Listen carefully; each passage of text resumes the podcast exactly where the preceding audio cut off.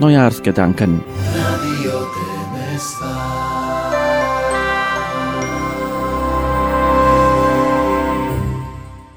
Zunächst äh, war 2023 ein intensives Jahr weltpolitisch kein einfaches, sondern ein sehr, sehr schwieriges. Ich glaube, für die deutsch-rumänischen Beziehungen war es ein großer Erfolg. Ja? Der Staatsbesuch unseres Herrn Bundespräsidenten, der ihn eben auch hier nach Temeswar geführt hat, aber auch der Besuch des Bundeskanzlers, die vielen Begegnungen mit Vertretern der Minderheit in Bukarest, in Hermannstadt und hier in Temeswar, all das hat dazu beigetragen, dass unsere Beziehungen so eng und so gut sind wie nie zuvor. 2024 ist auch wiederum ein Jahr voller Herausforderungen, nicht für das bilaterale Verhältnis, das wird gut bleiben, da habe ich gar keinen Zweifel daran, aber weltpolitisch mit Blick auf die vielen, vielen Krisen, den furchtbaren russischen Angriffskrieg hier in der direkten Nachbarschaft, die schwierigen Entwicklungen im Nahen Osten, all das wird dafür sorgen, dass wir genug zu tun haben mit der Politik. Und dann stehen noch viele Wahlen hier im Lande an und auch in anderen Ländern wichtige Wahlentscheidungen. Gut, wir werden alle daran arbeiten müssen, dass wir unseren Teil dazu beitragen, dass es ein gutes Jahr wird. Aber an alle Zuhörerinnen und Zuhörer, ich wünsche Ihnen ein wunderbares und großartiges Jahr 2024. Ich danke Ihnen ganz, ganz herzlich für die vielen Gespräche und Begegnungen, die ich mit Ihnen hatte und die ich auch im nächsten Jahr hoffentlich haben werde. Für mich ist es jedes Mal eine große Freude,